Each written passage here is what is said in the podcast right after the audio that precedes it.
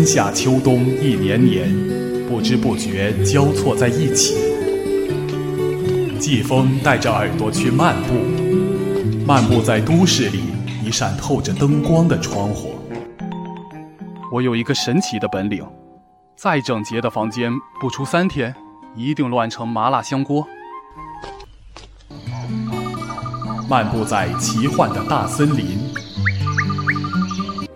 我有一个朋友是只野猫，这只野猫很英俊，很勇敢，它也许会认识狮子。农村贫困。漫步在庄严的人民大会堂。席奥夜话营台，主题是新型大国关系。安静的夜晚。世界变得特别大，或许是做梦时误会了自己，否则怎么会有醒来后的孤独？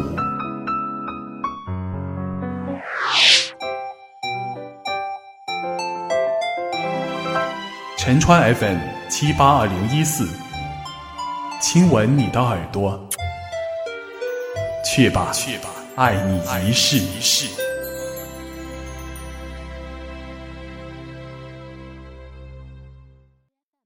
你好，听众同志。我们开辟了“路人甲说”这个新的板块，没想到第一期就得到了一些听众同志的特别支持。第一期节目还记得吗？一座西部小城的故事。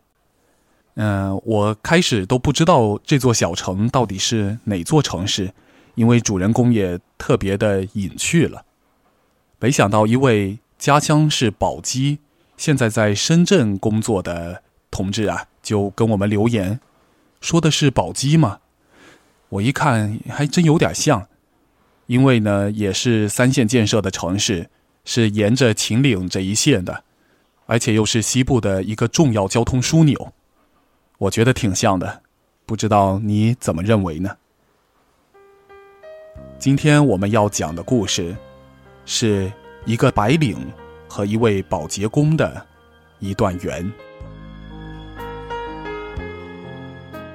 你一定见过他们。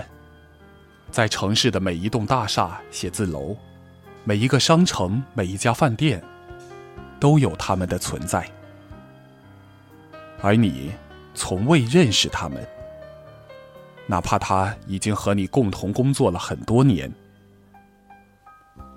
除非突然洒了水。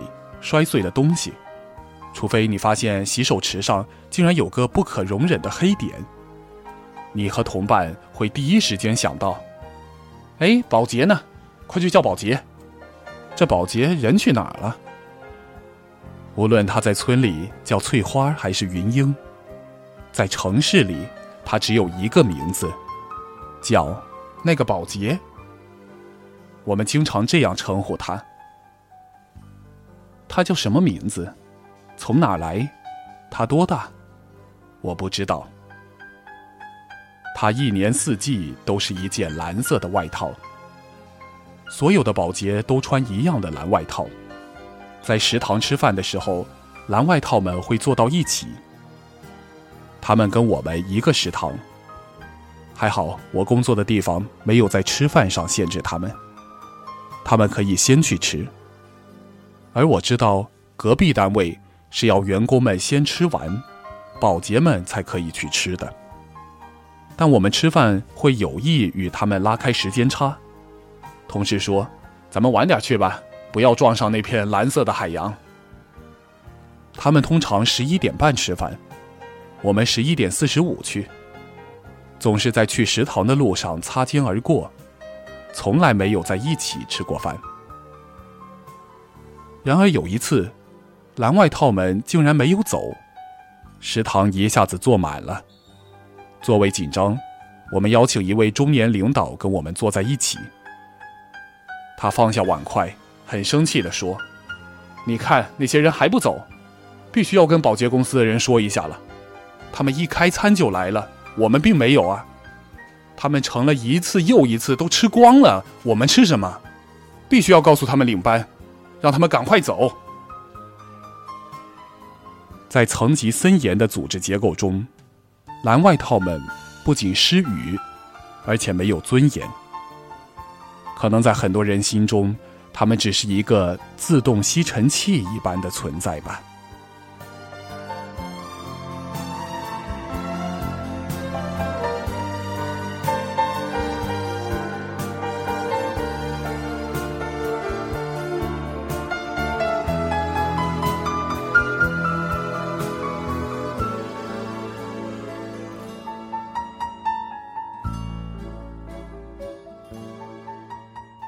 我认识我们这一层的蓝外套，一是因为我调整了工作岗位，从一层搬到了三层，不久发现他也到了三层，于是感觉在新岗位上多了一个熟人；二是因为这个蓝外套太勤奋了，每一次走出办公室都能看到他，擦厕所、擦水房、擦楼梯、擦墙，甚至要踩梯子、擦天花板。而他太瘦小了，一米五的个子，戴一副玻璃眼镜儿，看人的时候总是仰着头笑。如果擦地时有人经过，他会靠墙角站住，说一句：“路面滑，小心一点。”这一层大概只有三四十个员工，而且对外业务不多，所以整层楼都很安静整洁。我对他说：“你不用擦这么多遍，我们这里不脏的。”他说：“不行，不干活我人难受，人老歇着干嘛呢？还不如干活。”他把每一个犄角旮旯都擦得特别干净。有一天早上打水，一个同事说：“哟，你太能干了，谁娶了你真是福气啊！”他笑笑。同事一边洗杯子一边问：“你结婚了吗？”他说：“没有，我就没找。”我有点惊讶，他的面相确实不像一个成熟而沧桑的母亲。我对工作已经很懈怠了，相比之下，觉得他的勤奋非常可敬，便有了跟他聊天的欲望。有一天看到他在水房里洗拖布，水哗啦哗啦的响，我说：“在忙。”他回过头来看看我，嗯，还可以。你是哪里人呢？山西长治的。哦，那不远。你多久回一次家？一年一次。每年只有清明节回家，回去上坟。我妈妈不是不在了吗？只有我爸爸在家。你爸爸多大？六十三岁。哦，那还行。不行也得行啊，没办法，我们那个地方是山区，实在太穷了。种地根本都不行，只能出来打工赚点钱。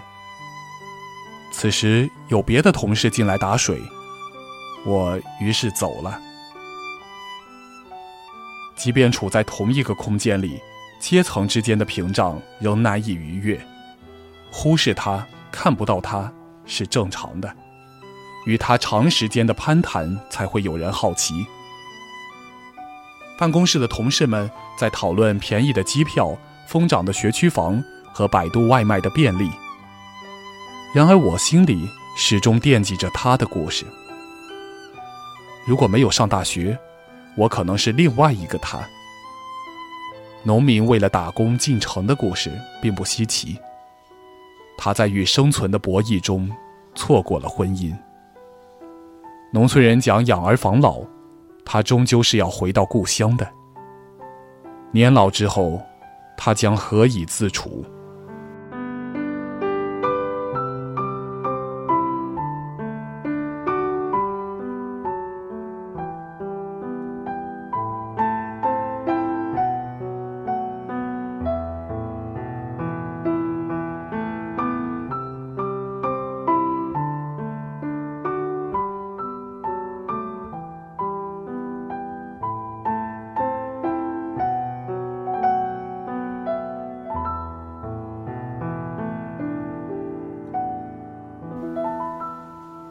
有一天，我因为准备会议，比平常来的略早了些。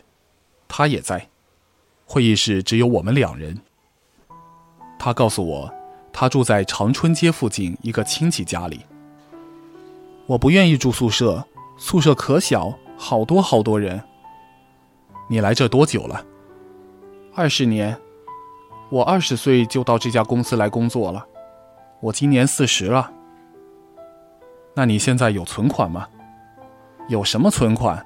我一个月才两千块钱，得省着花，连衣服都舍不得买呀。他每周只能休息一天。我说，你还不如去当小时工，小时工赚得多。你没想过换个工作吗？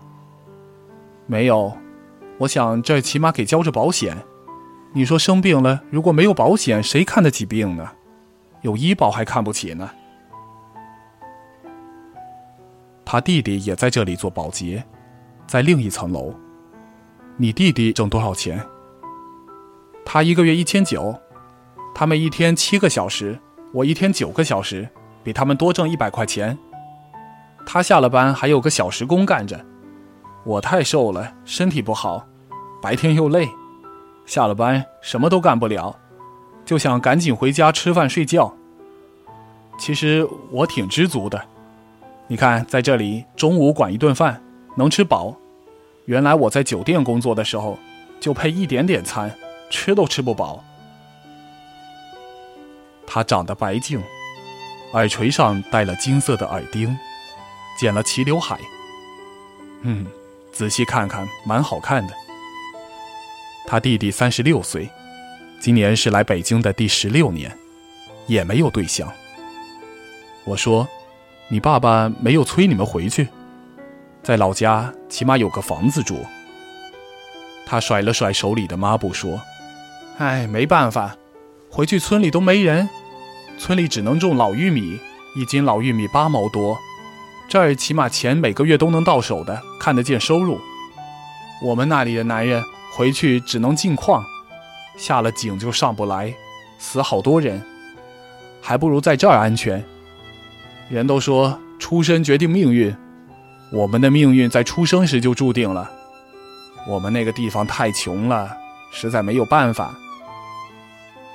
我说：“你想过成家吗？”他说：“怎么找？去哪找？我们天天都是干活，我们这样的就是进退两难。一出来打工，家里的事儿、个人的事儿都耽误了，也不可能留在北京扎根。你看我们领班，一放假就出去玩，我们要请个假可难可难了，往死里给你扣钱。”我们都不敢回家，我就是瞎活呢，我都不敢往后想。你想了又能怎么样？还不如不去想，活一天算一天吧。他的眼睛红了，我站起来想给他一个拥抱，然而他走开了，拿抹布仔细的擦拭皮座椅。他以为我要走。可能也没什么人给过他真实的拥抱吧。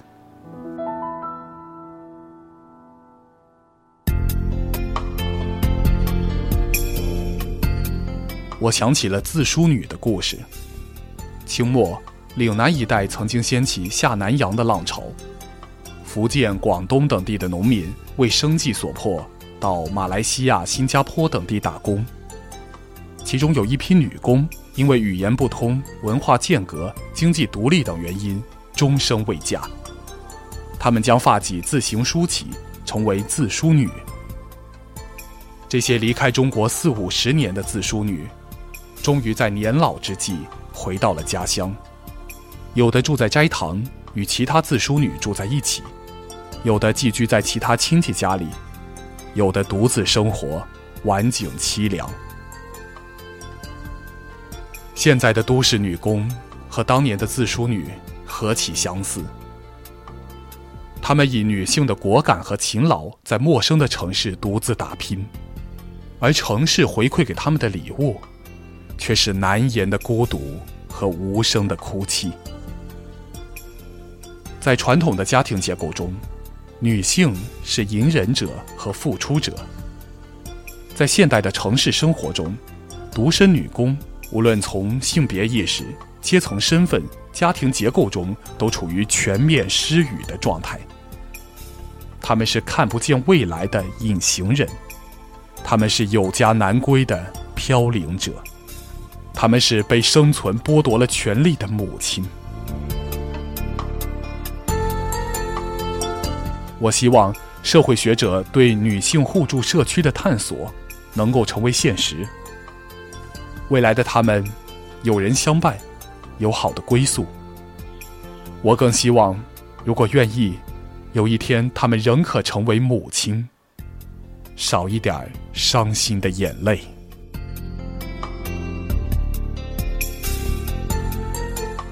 好了，今天的故事就先讲到这儿。你如果有自己或者别人的故事，也欢迎给我投稿。我的微信公众号是“星星向日葵”，两个“星”都是崭新的“星”。好了，谢谢你的收听。